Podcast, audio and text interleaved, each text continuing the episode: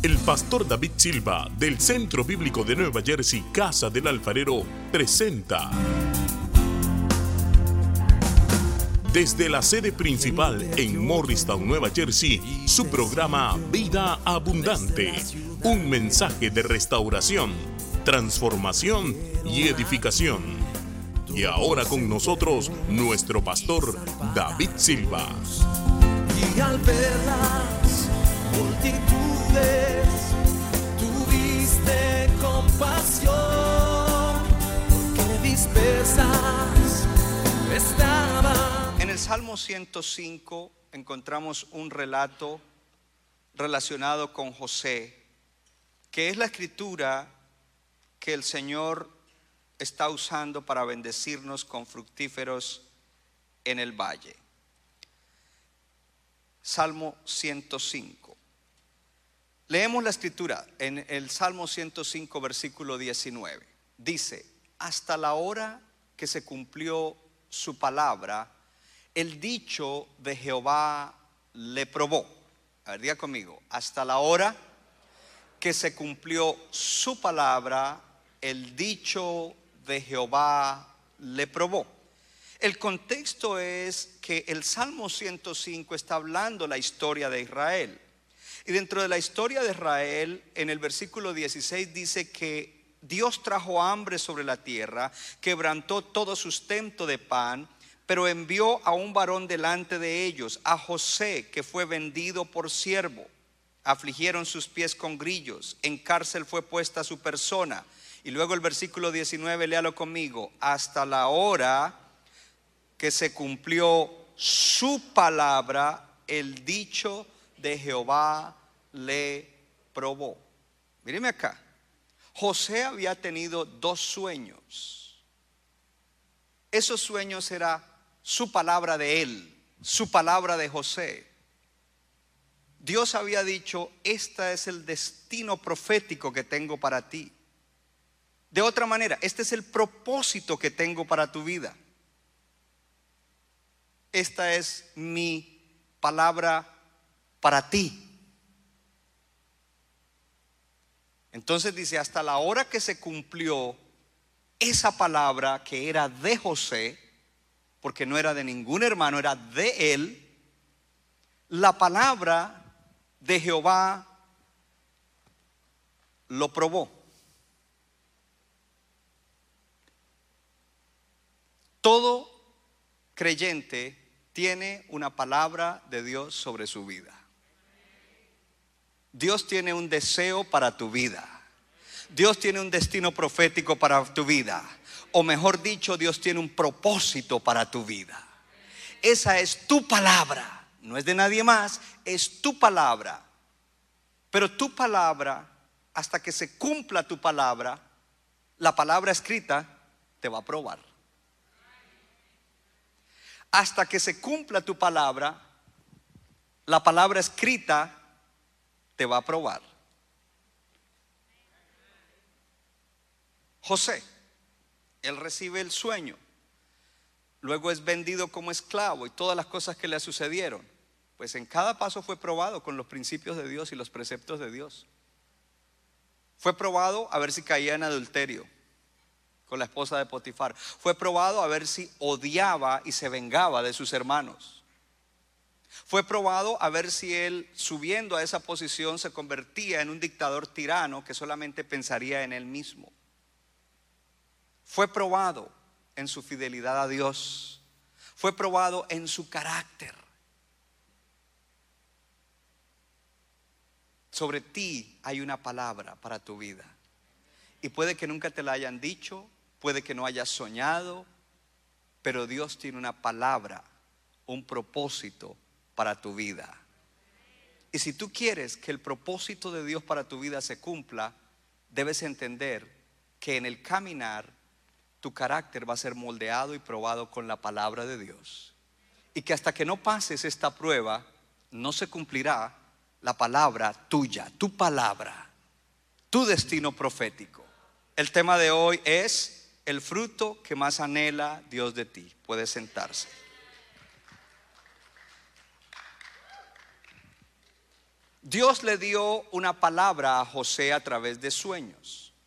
Esa era la palabra de José. Y esa palabra hablaba del propósito de José. El propósito para la vida de José era llevarlo hasta una posición muy alta como el primer ministro de la superpotencia de ese momento, Egipto. Pero algo que tenemos que entender es que llegar a esa posición no era el propósito del Señor. El Señor usaría llevarlo a esa posición para cumplir ese propósito que tenía para él. Voy a repetir eso. El Señor usaría llevarlo a esa posición de poder y de riqueza para cumplir el propósito de él. Dios tenía un propósito y lo iba a cumplir y lo iba a cumplir a través de ponerlo como primer ministro. ¿Por qué le digo eso? Porque a veces nosotros creemos que la palabra para nuestra vida es que mejoremos, que abramos un negocio, que lleguemos a tener una buena familia y que podamos tener eh, comodidades y todo eso. Y todo eso es parte de la vida y de lo que Dios quiere hacer por nosotros. Pero ese no es el propósito. Todo eso es algo que Dios usará para cumplir el propósito que tiene para tu vida. Dije que todo eso es algo que Dios usará para que cumplas el verdadero propósito. ¿Cuál era el propósito entonces para José? El propósito para José era salvar gente en ese tiempo del hambre. Dice la palabra del Señor en, en, Génesis 41 que hubo hambre en todos los países. Dice que el hambre estaba por toda la extensión del país. Dice que de toda la tierra venían a Egipto para que José les diera alimento, porque por toda la tierra había crecido el hambre. El propósito de Dios para José era salvar la gente, porque había hambre. El propósito de Dios para ti y para mí es que salvemos muchas almas porque hay hambre de salvación en la tierra hoy en día. Que Dios te lleve en un caminar de vida que está compuesto de muchas cosas y que te bendiga en muchas áreas de tu vida es un asunto, pero ese no es el propósito, esa no es la meta. Hay un propósito mucho más grande y es que mucha gente pueda ser salva a través de ti. El propósito de Dios es que ganemos almas y un joven puede decir, voy a ir a la universidad y me voy a graduar y después de que me gradúe me voy a ubicar aquí o allá y esto. Y ese es el propósito de Dios para mi vida. No, ese no es el propósito de Dios para tu vida. Porque si tú obtienes esa carrera y Dios te posiciona en X o Y lugar, Él tiene un propósito más grande. Él usará tu carrera y tu posición para que gente que no se va a salvar de otra manera se salven a través de ti, porque yo no llegaré allá, el hermano que está al lado no llegará allá, tu papá no llegará allá, tu mamá no llegará allá, pero tú llegarás allá para salvar muchas almas.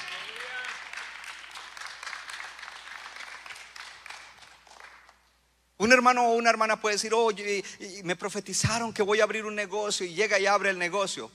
Pero el fin no era el negocio.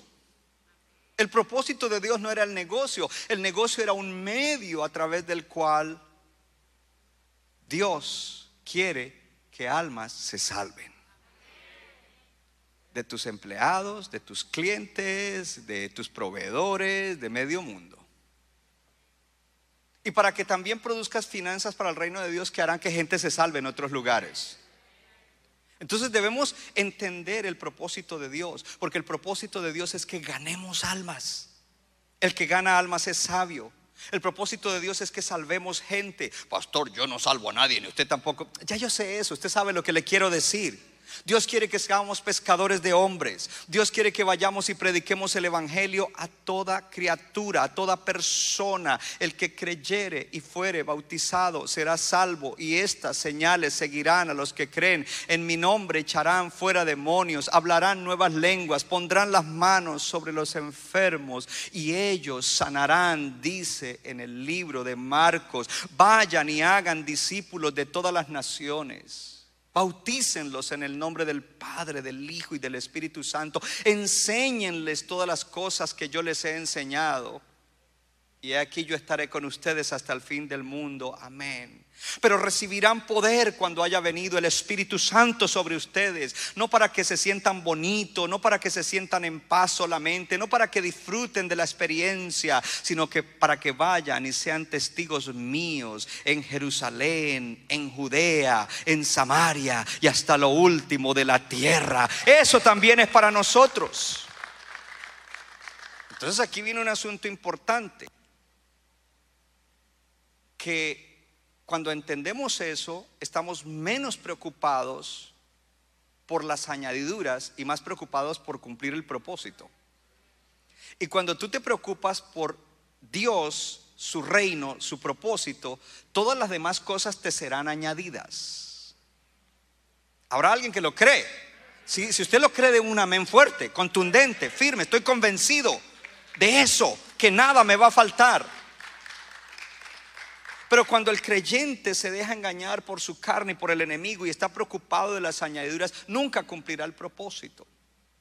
Ahora, yo voy a testificar hoy mucho sobre mi caminar a través de los años, algunos apartes importantes, porque Dios ciertamente tiene una palabra que es mía. Y hay una palabra es tuya. Y hasta que tu palabra se cumpla vas a ser probado por este libro. Y hoy quiero que entendamos el lugar de lo profético en el cumplimiento de nuestro propósito en la vida. Y lo primero que le dije es esencial. Yo entiendo que mi propósito no es que prospere en todas las cosas y esté lo más de bien y me acomode. El propósito es que gane almas, que influencie gente para el reino, que ayude a otros a entrar al reino cuando apoyo las misiones, etcétera, etcétera, etcétera. Ese es el propósito. Comienzo mi caminar cristiano.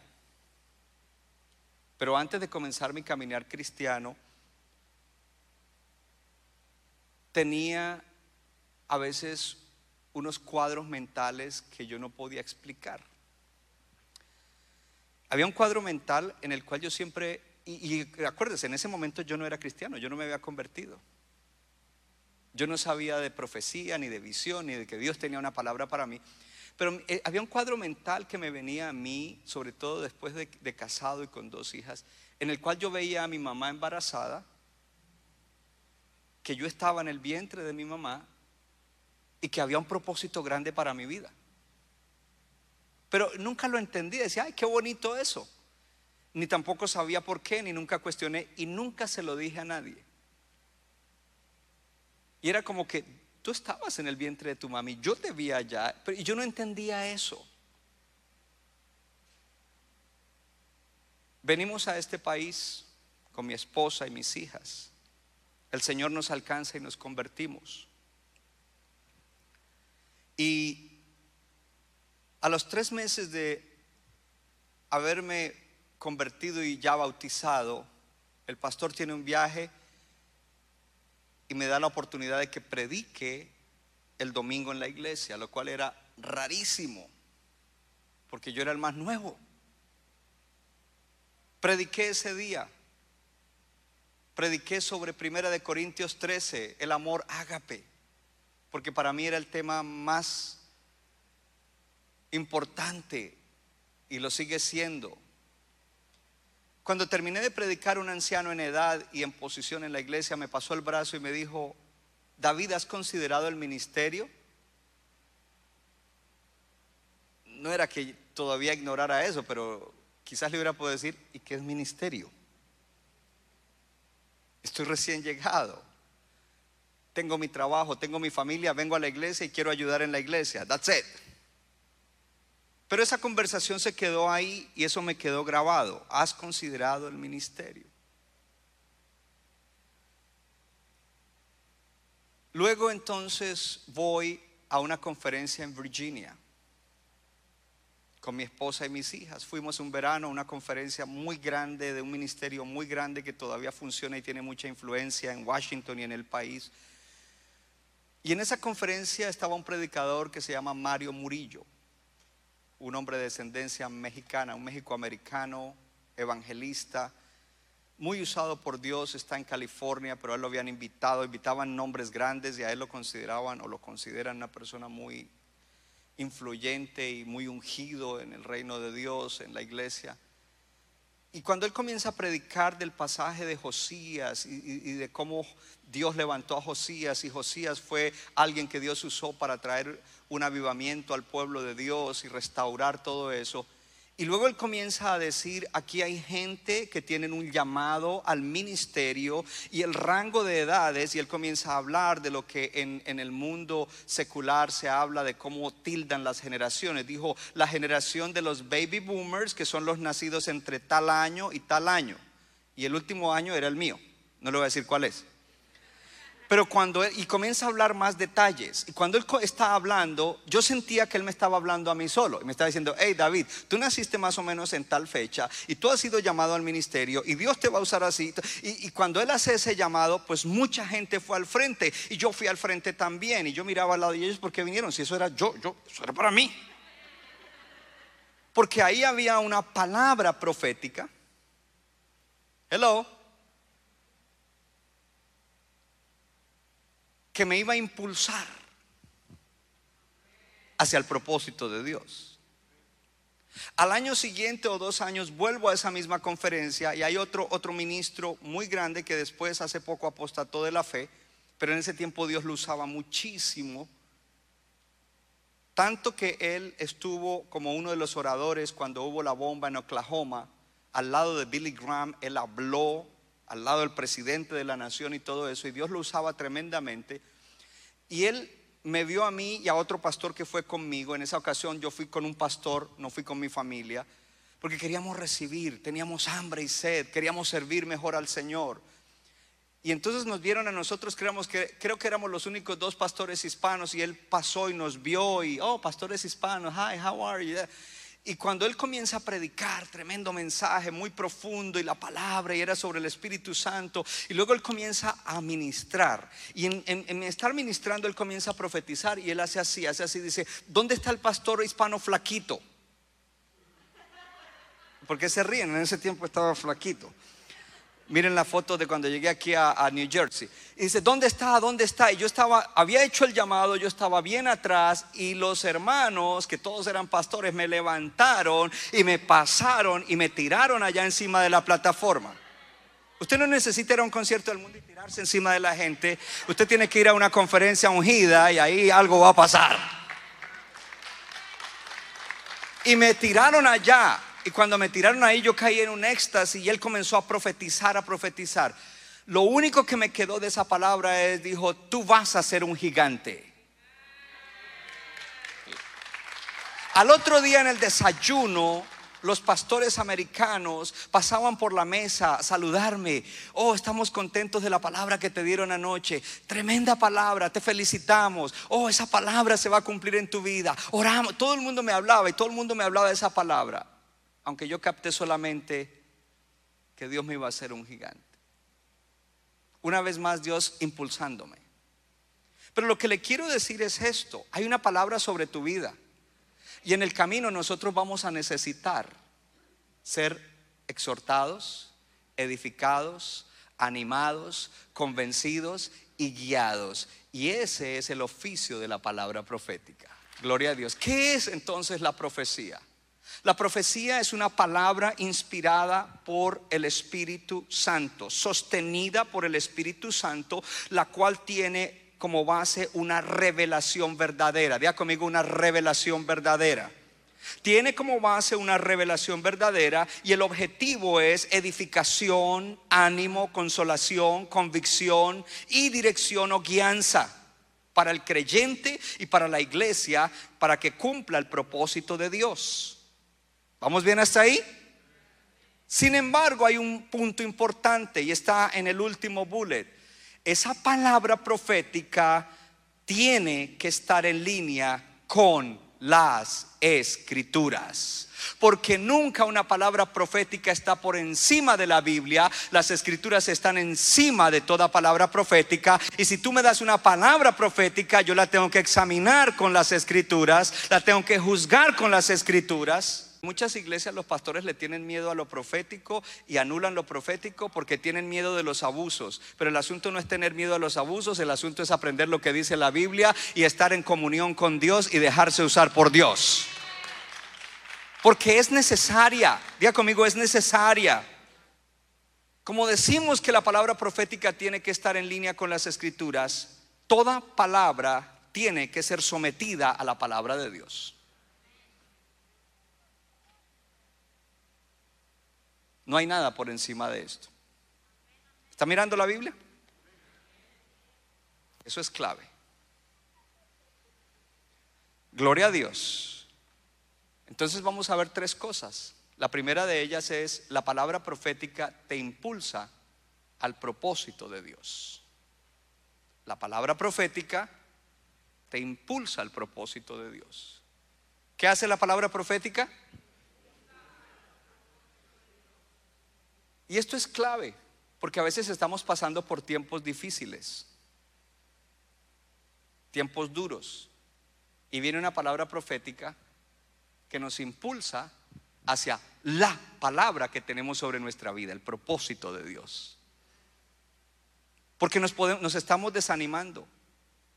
O quizás en nuestro caminar nos estamos desviando del camino que el Señor trazó para el cumplimiento de esa palabra, voy a repetir eso, nos estamos desviando del camino que Él trazó para el cumplimiento de esa palabra.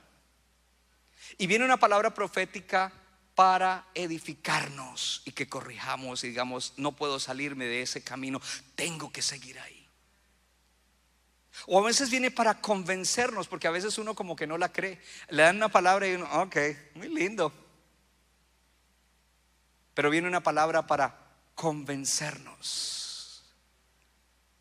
Oh, ¿cuántos están aquí felices de recibir esta palabra, hermano? Para guiarnos, para darnos dirección. La, la, palabra profética te impulsa al propósito de Dios. En 1 Corintios 14, 1 dice, sigan el amor. Eso está ahí en la, sigan, léalo conmigo ahí en la pantalla, sigan el amor, procuren los dones espirituales, pero sobre todo que profeticen. Y por supuesto hay que hacerlo correctamente y eso es lo que estamos aprendiendo. Tiene que someterse a la palabra de Dios. Y podríamos enseñar muchas más cosas. No solamente tiene que someterse a la palabra de Dios, dos o tres tienen que juzgar. Si alguno de ustedes sale ahorita al final y me dice, pastor, yo tengo una palabra profética, pues yo llamaría a Jesse, a Wendy, de pronto a José, vengan, ustedes escuchen la palabra y ustedes juzguen si lo que me están diciendo es correcto.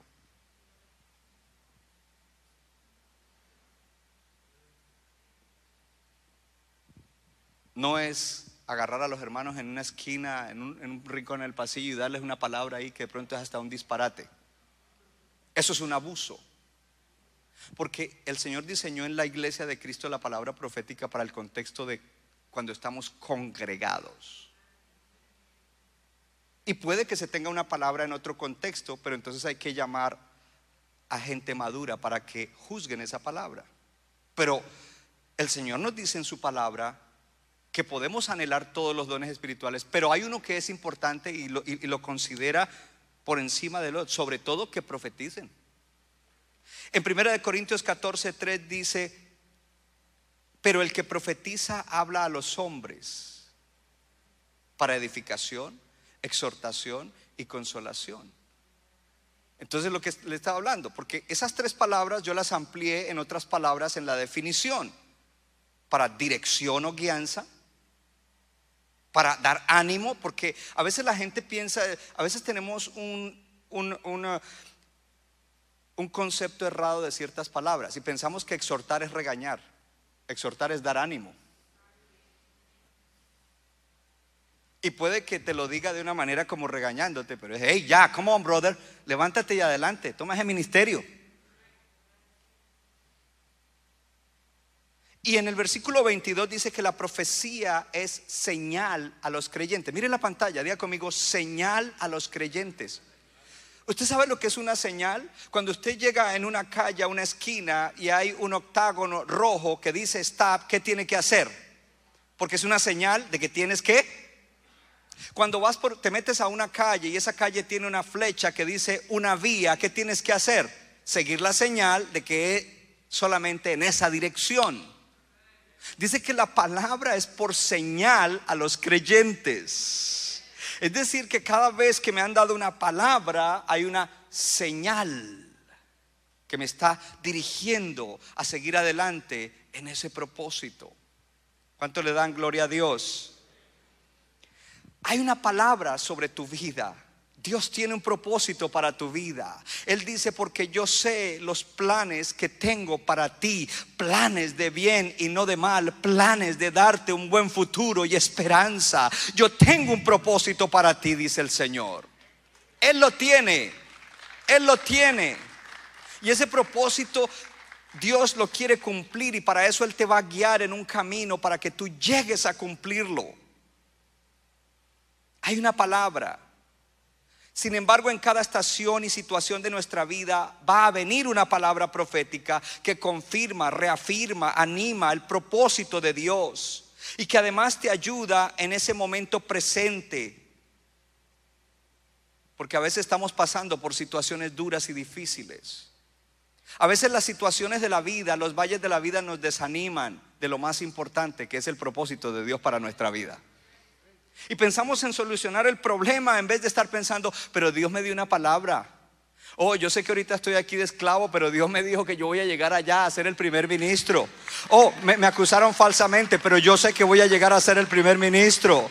Me abandonó aquel hombre en la cárcel y me falló a la promesa, pero yo sé que voy a llegar allá de primer ministro. Uh, alguien tiene que alegrarse hoy, hermano. Yo no sé si usted está pasando por algo difícil. No te desanimes porque hay una palabra de Dios sobre tu vida. Hay un propósito de Dios para tu vida. Morristown debe aplaudir. Allá atrás deben aplaudir más fuerte. Gloria a Dios y bendecir el nombre del Señor en el día de hoy.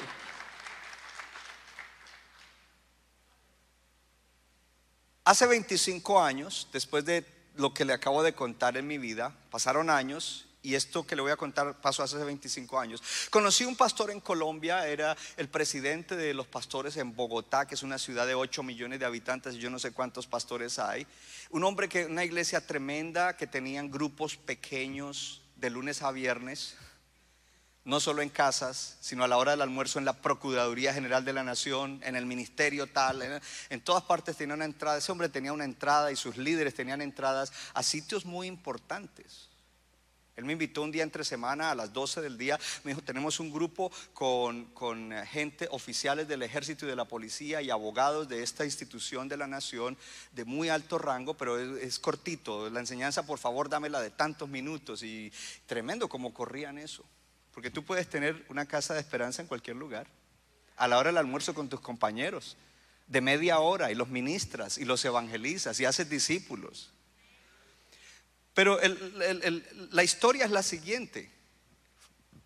Él vino a Estados Unidos con su familia, él me avisó que venía, y él me dijo, voy a estar por el área donde tú te congregas, donde tú eres ministro al lado de tu pastor. ¿Será que hay posibilidades de predicar? Y yo fui y hablé con mi pastor.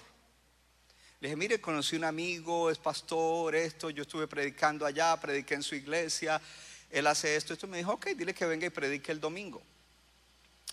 Él llegó ese domingo, hace 25 años, a predicar, muy pausado, no es mi estilo, calmado, no mostraba su emoción con la palabra, pero una palabra muy precisa.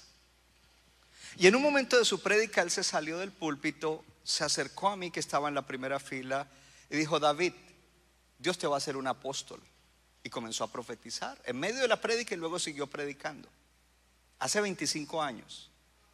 En ese momento ni mi pastor era apóstol. Ahora, esto ahorita lo voy a enseñar un poco mejor de lo que lo enseñé en la mañana porque tengo un poco más de tiempo. Creo. Thank you. Yo lo que digan aquí en la primera fila es lo que sigo.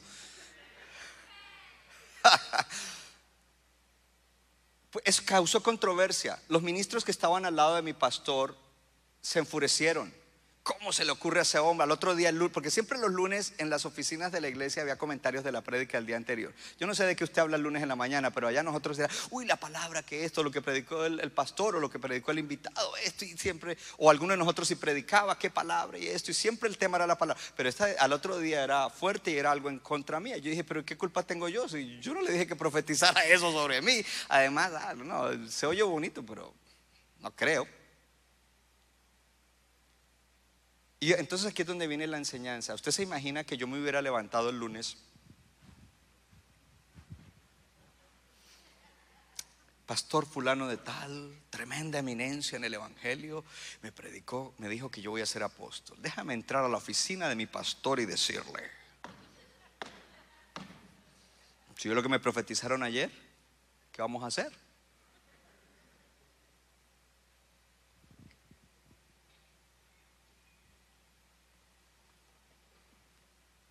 Primero que todo está en línea con la palabra, porque sí Dios levanta hombres como pastores, pero esta misma palabra me, va, me iba a probar si podía llegar hasta ese lugar. Iba a probar mi carácter, mi fidelidad.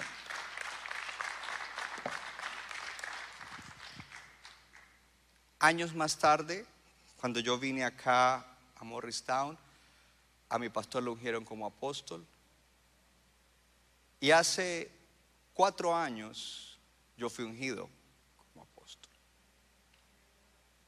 Y esta semana me acordé de esa palabra, la cual no la creí por la controversia que desató. Parte de la controversia era envidia.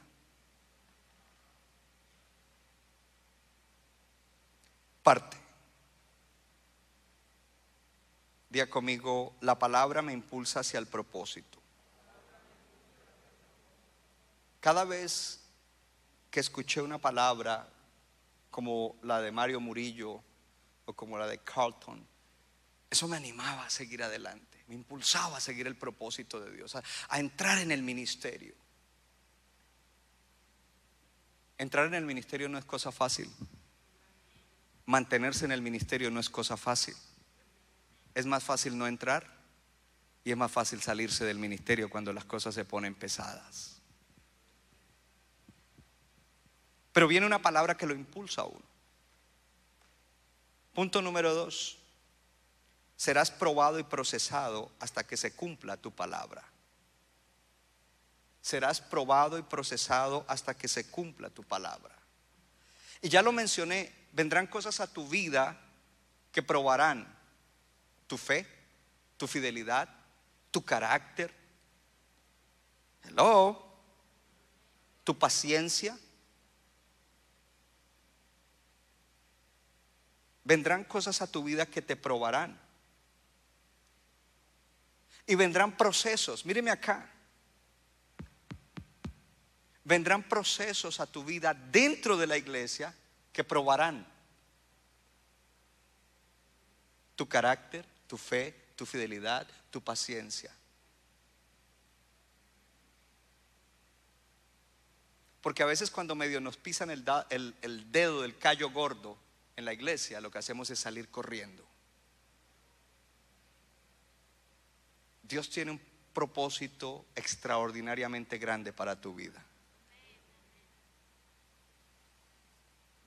Pero más vale que sepamos que vamos a ser procesados y probados por esta palabra.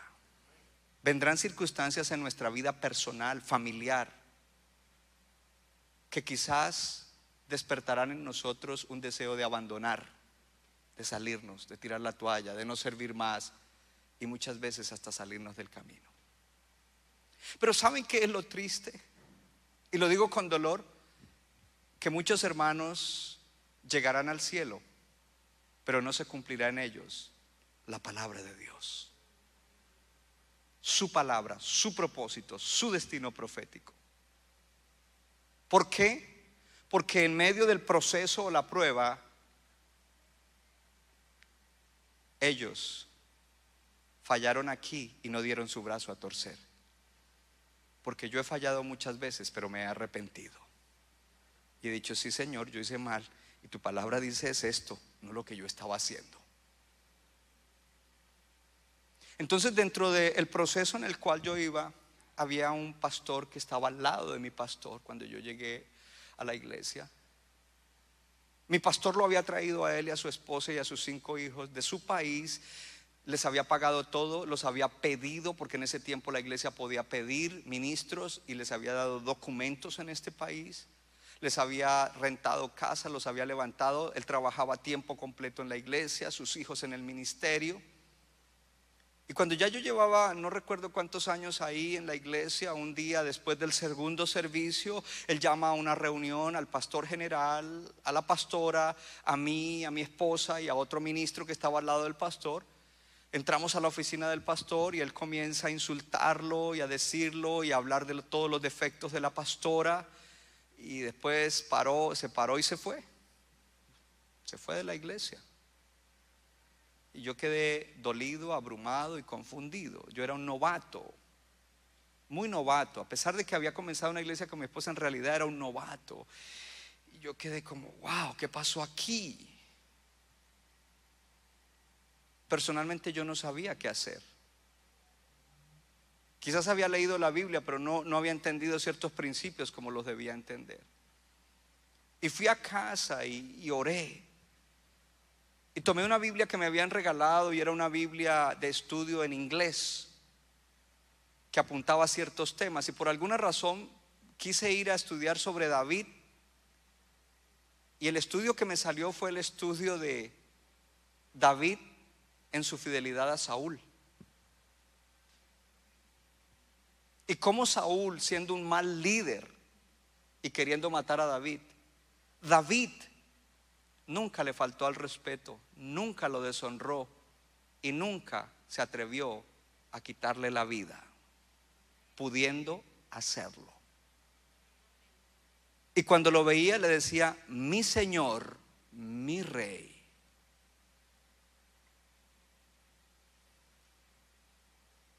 Y cuando tuvo la oportunidad de matarlo, y su compañero le dice, mire, Dios te lo entregó en tus manos. Dios no me dijo eso. Dios no, no, no hace eso porque hay una línea de respeto a la autoridad espiritual. Y yo no puedo ir contra la autoridad espiritual, aunque la autoridad espiritual esté mal. Deja que Dios lo arregle a él. No es mi lugar arreglarlo. Una vez que yo estudié eso, pues ya yo sé, ok, esta es la posición que debo tomar. Este hombre se fue. Resulta que este hombre me llamó y me puso una cita en un parque. Él ya no regresaba más ahí. Y yo fui a esa cita y en esa cita él trató de convencerme por qué él se había ido y cuán mal estaban las cosas y esto y lo otro y la pastora y el pastor y aquí y allá. Yo no soy una persona confrontacional. Mi personalidad no es confrontacional. A veces quisiera ser confrontacional, no lo soy, pero también a veces veo que en la personalidad que Dios me dio, a veces noqueo a mis enemigos con una palabra suave. Porque no es mi palabra, sino la palabra de Dios. Cuando un hermano viene enfuchado y peleando con otro, yo le digo, lee primera de Juan y segunda de Juan. Y si estás aplicando todo lo que dice en primera de Juan y segunda de Juan en cuanto a amar a los hermanos, entonces ahí sí hablamos. De lo contrario, ¿para qué? Y cuando él me comenzó a dar todo eso, yo le dije suavemente, mire hermano, yo no entiendo lo que te pasó, lo único que te digo es que a la autoridad hay que respetarla, hay que honrarla, hay que serle fiel. Yo no voy con ese bote tuyo. Es tu problema, es tu situación. ¿Qué le quiero decir? Él se fue, llevó sus hijos que eran parte integral en ministerios de música y de enseñanza a los niños. Un par de hermanos se fueron con ellos, abrieron una iglesia. Esa iglesia nunca fue relevante ni impactante en su comunidad. Porque hay, hay creyentes que irán al cielo, pero no cumplirán el propósito de Dios, porque violaron la palabra. Porque violaron el principio de la autoridad espiritual o cualquier otro principio importante y nunca corrigieron. Él pudo haber corregido, haberse arrepentido, haber vuelto y haber dicho, restáureme, pastor. Pero cuando somos tercos en la cabeza y vamos en contra de los principios de la palabra, nos vamos a estrellar. Después de unos años, esa iglesia no fue relevante, tenían unas cuantas gentes, él se fue para otro estado, le dejó la iglesia a su hijo, ahora su hijo se está yendo para otro estado y le está dejando la iglesia a este. Eso hace muchísimos años que pasó y ahorita está pasando otra vez eso. Pero el punto mío es que vamos a ser probados por la palabra de Dios. Y no es simplemente tomar esa palabra de Dios y la palabra profética que nos impulsa o que nos dice que seremos tal cosa y correr y estrellarnos violando los principios de la palabra de Dios. Dios tiene un propósito grande para cada uno de ustedes. Literalmente cada uno de ustedes, Dios tiene algo grande, importante, maravilloso. No estoy diciendo que todos van a ser pastores, no, porque no todos podemos ser pastores, ni sería incorrecto que todos fueran pastores o ministros eh, en alguna categoría, pero Dios tiene un propósito importante para tu vida.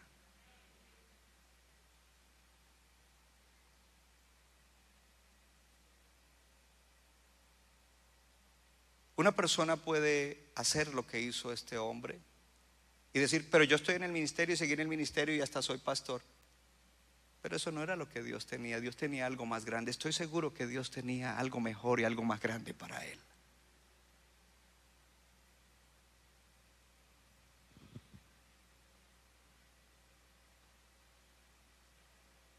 Diga conmigo, seré probado y procesado hasta que se cumpla su palabra. Una de las cosas que, a, las conclusiones a las que yo he llegado últimamente es que la impaciencia es un pecado. Y dicho sea de paso, a mí me falta mucho para ser paciente. Y los que me conocen dirán, uy, entonces ¿cómo estoy yo? That's right.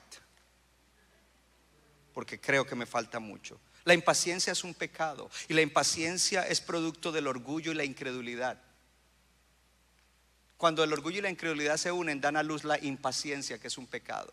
Y queremos que todo pase rápido y cuando yo quiera y cuando esto, el hecho de que nos den una palabra no quiere decir que se va a cumplir inmediatamente. Hay que tener paciencia. Y la paciencia es producto del amor y la fe.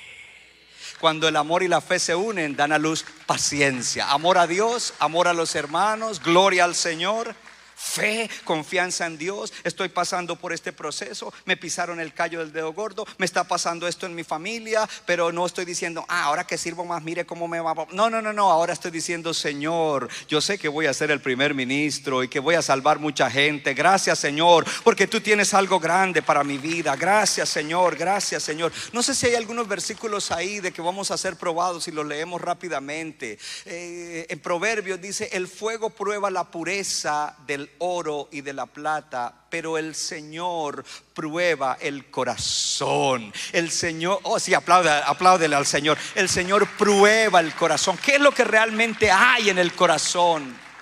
Otro versículo en, Santiago dice, hermanos míos, tengan por sumo gozo cuando se hallen en diversas pruebas, sabiendo que la prueba de su fe produce perseverancia o resistencia. Me voy a mantener perseverando, voy a resistir lo que me está pasando, porque yo sé que voy a llegar a ser el primer ministro para salvar mucha gente. Eso te lo estoy diciendo a ti, hermano, porque ese eres tú, hermano, ese eres tú, hermana, gloria a Dios. Y quizás hay otro versículo, dice, feliz quien soporta con paciencia la prueba, porque cuando haya demostrado que es fiel, recibirá la corona de vida que Dios promete a los que le... Mira, aquí alguien se alegró con ese versículo. Oh, gloria a Dios, a los que le aman. Oh, aleluya. Somos probados. Y no es que es una pruebita aquí, pasa, no, no. Toda, todavía hoy en día soy probado. Dentro de los procesos que pasé en la iglesia cuando llegué, yo venía de haber abierto una iglesia, esa iglesia no crecía, conocí al pastor Carlos Luis Vargas, él me dijo, eh, yo te digo, cierra eso y ven a trabajar conmigo, o, o si quieres quedarte ahí te doy cobertura, pero no veo que esto vaya a arrancar, ustedes se van a desgastar, etcétera. Oramos con mi esposa y nos fuimos a trabajar allá. Cuando llegué a Freeport Bible Center, que era centro bíblico de Freeport, lo primero que el pastor me dijo es, tienes que tomar el discipulado de los nuevos creyentes. Who, me? I'm a pastor. No dije eso, pero lo hubiera podido decir. Me sometí. Tomé el discipulado de nuevos creyentes porque Dios me estaba procesando y Dios me estaba probando. Y no quiero decir que en todas las pruebas inmediatamente respondí bien, pero ¿sabes qué es lo bueno? Que tengo tiempos en los cuales no oro ni por ustedes ni por mí, sino que oro escudriñándome, porque quiero crecer y agradar a Dios. Y no quiero perderme la palabra que hay sobre mí. Y en estos días estoy haciéndolo. Por eso vas a notar que estaré diferente. Pastor, ¿y para qué me dice eso? Porque quiero ser tu ejemplo. De que antes de que se acabe el año debes escudriñar cosas. Y si tienes un guarda espiritual que te diga la verdad. Si no te dice la verdad, no es guarda espiritual. Es un compinche. No sé si usan eso. Sí.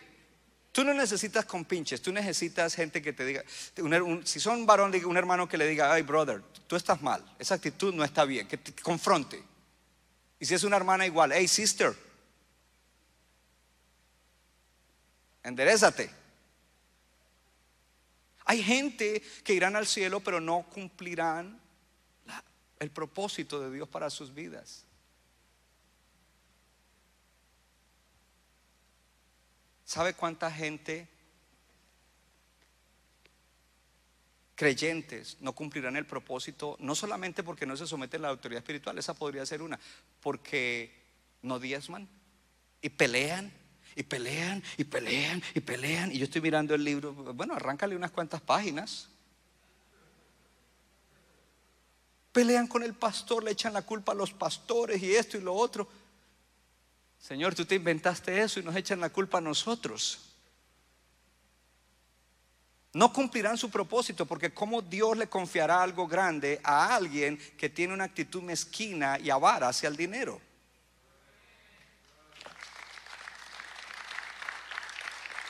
Número tres, aférrate a tu palabra profética. Aférrate a tu palabra profética.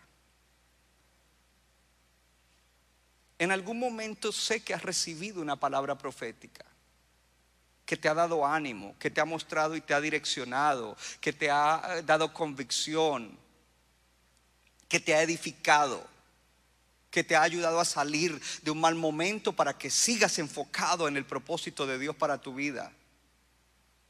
Y cuando tú hayas recibido una palabra profética, es importante yo les iba a mostrar un video de unas palabras proféticas que me han dado últimamente. Si al final lo quieren, se lo ponemos y si no, se van.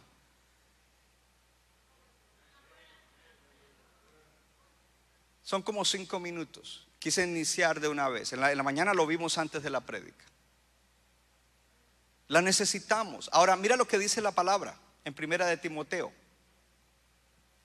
Este mandamiento, hijo Timoteo, te encargo para que conforme a las profecías que se hicieron antes en cuanto a ti, milites por ellas la buena milicia. Paremos ahí. El apóstol le da un consejo paterno a su hijo espiritual Timoteo y le dice, hijo Timoteo, y le dice, este mandamiento te encargo. A mí que el pastor no me venga a dar órdenes. Para que conforme a las profecías que se hicieron antes en cuanto a ti, milites por ellas la buena milicia el diablo no quiere tu dinero, el diablo no quiere tu carro, el diablo quiere tu propósito. Él no quiere que se cumpla la palabra que hay sobre tu vida. La palabra que Dios ya tenía desde antes de que estuvieras en el vientre de tu mami. La palabra que Él te dio cuando estabas en el vientre de tu mami. Porque cuando estabas en el vientre de tu mami, Él te escogió para un propósito extraordinario. Para ponerte en un escenario específico para un propósito extraordinario. La palabra que dice que tú has sido escogido escogido como parte del pueblo de Dios y que Él tiene pensamientos, planes, propósitos de bien y no de mal, de darte un buen futuro y de darte, aleluya, esperanza, porque Él te ha escogido a ti. Tú no eres cualquier persona, tú has sido escogido para un propósito extraordinario. No importa que tengas 17 o 27 o 47, 87, Dios tiene un propósito para tu vida. No importa que hayas estudiado mucha universidad o poca universidad o la secundaria o la primaria o nada, Dios tiene un propósito para tu vida. No importa que hayas tenido un hogar muy funcional o menos funcional o disfuncional, Dios tiene un propósito para tu vida. No te sientas menos, no te creas menos. Dios tiene un propósito. Yo no sé si los hermanos de atrás están, eh, porque no veo los aplausos atrás. Yo no sé si Morris Town está aplaudiendo. Dios tiene un propósito para tu vida. Y la palabra tuya, esa es tu palabra. Pero hasta que se cumpla tu palabra, las escrituras te probarán en cada situación, en cada proceso. Y el diablo se levantará contra ti. Y Pablo dice, hey hijo, te doy un mandamiento, cuando el diablo se levante y te haga cosquillas en la carne para que seas infiel, para que seas rebelde, para que esto, para que lo otro, Piensa y recuerda las profecías que se han hecho y con esas profecías comienza a hacer guerra espiritual. Con esas profecías comienza a reprender al diablo y decirle, you are a liar, eres un mentiroso porque Dios ha dicho que tiene algo para mí y Dios me metió en un camino específico para cumplir ese propósito. Oh, gloria a Dios, Dios me puso en el camino correcto. Dios me plantó en el lugar correcto. Dios me dio el pastor correcto no es perfecto, pero es el correcto. Oh, gloria a Dios, Dios me dio la pastora correcta. Dios me ha dado, oh, lo que yo necesito y me estoy desarrollando. Y Dios está formando mi carácter. Y a veces no me gustan las cosas, pero no es que el pastor esté mal, el que estoy mal soy yo. Oh, gloria a Dios, Señor, sígueme puliendo. Señor, sígueme moldeando. Señor, moldéame. Y cuando el pastor viene con una palabra fuerte, ¿dónde estará la tarjeta del pastor?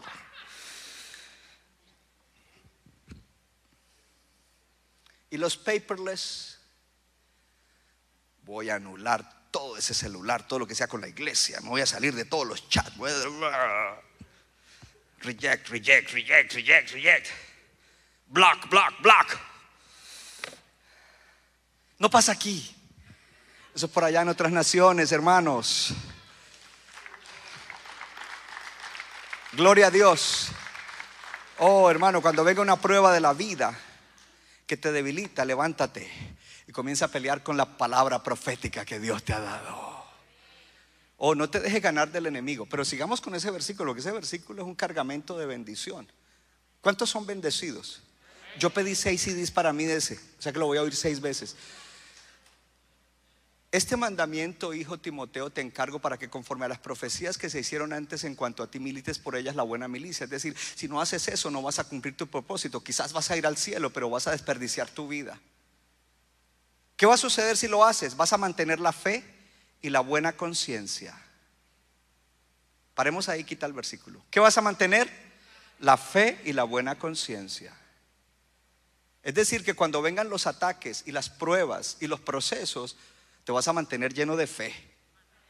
Y fe no es solamente creer que Dios me va a dar un trabajo, que Dios me va a dar una casa. Fe es creer que Dios me puso en el lugar correcto y que el proceso que estoy pasando en la iglesia, pues lo tengo que pasar. Y que de todas maneras, eso, es fe. Yo soy incrédulo cuando estoy ahí pensando salir corriendo a la primera cosita. Hello. O cuando viene la primer prueba de la vida. Ah, no, mantengo la fe. Yo confío en ti, Dios. Yo confío en ti. Yo confío en ti. Yo confío en ti. Yo confío en ti. Señor, hay prueba, pero sigo confiando en ti. Lord, there is a trial, but I'm trusting. I'm trusting. I'm trusting. Confío, confío, confío. Pero eso es cuando tú tomas y guerreas. Dice, tú te vas a mantener, número uno, en la fe. Y número dos, vas a mantenerte en buena conciencia. Pero póngame atención. Porque uno no se debe dejar guiar por la conciencia. Sí, me gusta que están en silencio porque ustedes no están de acuerdo con eso. Uno tiene que dejarse guiar por la conciencia. No, uno se deja guiar por la palabra de Dios. Porque muchos creyentes todavía no tienen su conciencia llena de la palabra de Dios para ciertas cosas.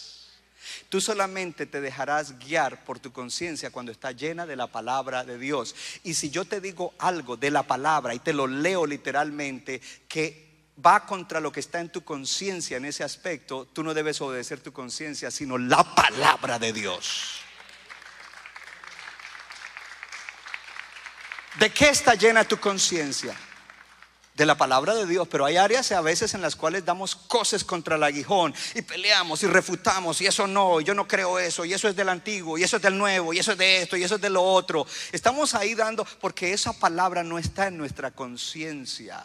Y si, si, a mí me, si yo veo una palabra en la Biblia, si me enseñan una palabra de la Biblia y está en contra de mi conciencia, yo no haré lo que dice mi conciencia en ese aspecto, yo haré lo que dice la palabra de Dios. Porque si hago lo que dice mi conciencia, estaré haciendo lo que que yo siento, no lo que dice Dios. Whatever I feel, I don't feel like going. Ok, esa es mi conciencia. Y como somos libres, uno puede hacer lo que uno sienta. No, cuando uno es libre, no es esclavo de sentimientos, no es esclavo de conceptos humanos, no es esclavo de la cultura del mundo. Uno es obediente a la palabra de Dios, a la palabra de Dios, a las escrituras, porque en ellas, aleluya, encontramos la verdad. Y la verdad es la que nos hace libres. Entonces dice Timoteo, pelea Pelea con la profecía y recuerda que para mantenerte caminando en esa profecía, la profecía está siendo, está siendo probada con la palabra, con las escrituras. Y si tú conoces las escrituras, entonces tú vas a mantener una buena conciencia. Cuando un creyente pelea, contra algún principio de la palabra que se enseña en la iglesia, significa que está, lo ha tenido en la cabeza, no lo ha aceptado y no está en su conciencia. Pero leamos y terminamos. No sé si están interesados en el final del versículo. Bueno, aquí por lo menos sí, atrás también. Dice, manteniendo la fe y la buena conciencia, dice, desechando la cual naufragaron en cuanto a la fe algunos de los cuales, diga conmigo, alguna gente naufraga en la fe por no atender este consejo apostólico. Dígalo de nuevo, mucha gente naufraga en la fe por no atender este consejo de la palabra de Dios. Y dice que el que no hace esto puede naufragar en la fe o naufraga en cuanto a la fe. Dice, algunos de los cuales, entonces comienza a dar Pablo dos ejemplos de dos individuos que naufragaron en la fe, son Himeneo y Alejandro, a quienes entregué a Satanás para que aprendan a no blasfemar. Yo sé que el 99% de ustedes no hubiera querido que se leyera esta parte del versículo. Porque suena duro. Pero entonces, ¿qué haremos con las escrituras difíciles? ¿No leerlas, sino aprender de ellas?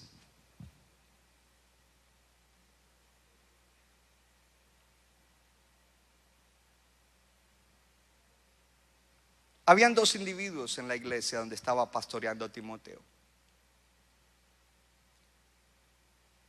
Y dice Pablo, ellos naufragaron en cuanto a la fe.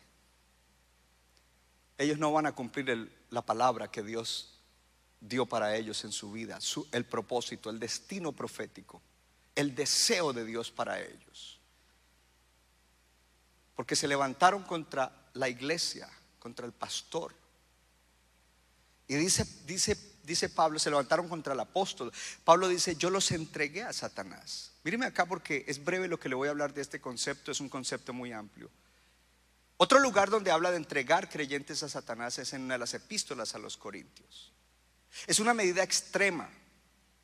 Cuando un creyente se convierte en un grave problema para la iglesia y está en contra de la iglesia, en contra del pastor, en contra de la visión, en contra del avance del reino de Dios, con su propia agenda, llega un momento en que entonces hay una medida y la medida es entregarlo a Satanás. Y entregarlo a Satanás no es para que lo destruya, es a ver si se salva su alma. Es decir, que es una medida de amor, porque uno dice, esta gente se va a perder. Los entrego, les quito la cobertura de la sombrilla de la iglesia, a ver si por lo menos se salvan. Es decir, que no es una cuestión de hacerlo por enojo, hacerlo por despecho o por lo que sea. No es nada de eso, es una medida de amor para ver si se salva el individuo. Ahora, yo quise enseñar esto porque mira hasta dónde puede llegar un creyente o creyentes. Ya conmigo, es una advertencia. Y las advertencias son mejores que las promesas. Porque a veces cuando tenemos una falencia muy fuerte en nuestro carácter y tenemos muchos issues, en vez de ir a las escrituras y de creer las escrituras y en vez de ir a, los ministros de la iglesia, estamos es más bien apelando a nuestro razonamiento, a videos en el YouTube y a otras cosas. Cuando Dios dice, yo tengo una palabra para ti, yo quiero que se cumpla. Tu vida es preciosa, tu vida es valiosa. Y Meneo y Alejandro, las vidas de ustedes son valiosas. Quisiera que se cumpliera mi palabra sobre ustedes, pero ustedes se han puesto en contra de mí. Se pusieron en contra de Dios. Hoy en día no nos gusta hablar estas cosas. Hechos capítulo 5, Ananías y Zafira. Epístola de Corintios, otro individuo que estaba blasfemando de Pablo y haciendo desastres en la iglesia. Alejandro e Himeneo. Tenemos que aprender.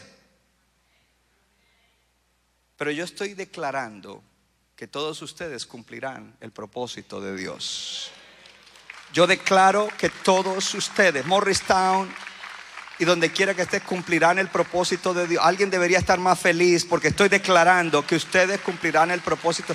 Pastor, ¿y por qué? Porque Dios, mire, Dios en su infinita misericordia le ha dejado a usted ser expuesto a esta enseñanza en el día de hoy. Porque quizás alguno estaba así como shaky, de pronto oye esto y de pronto se humilla delante de Dios en vez de, levantarse arrogante, orgulloso, prepotente, eh, altivo. El pastor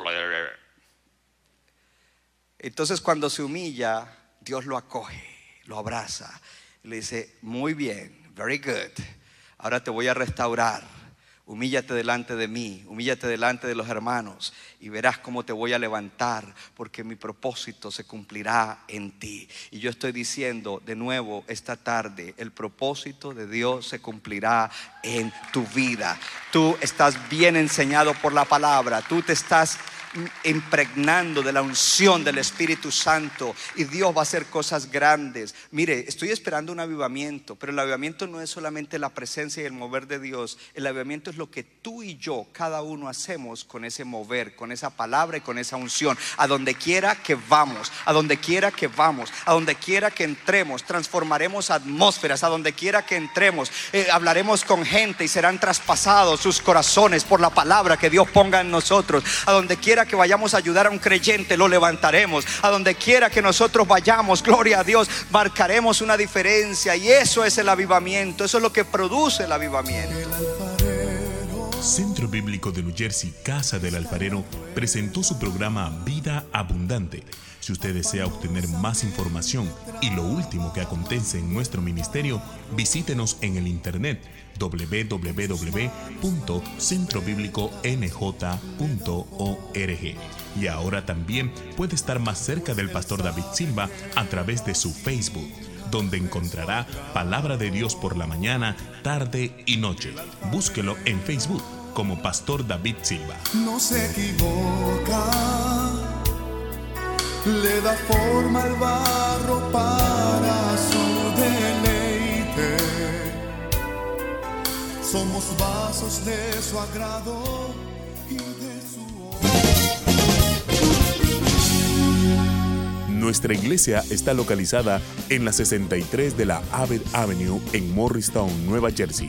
Miércoles 7 y 30 de la noche, domingo 8 y 30 y 11 de la mañana. Para más información, llámenos al 973-292-0170. 973-292-0170.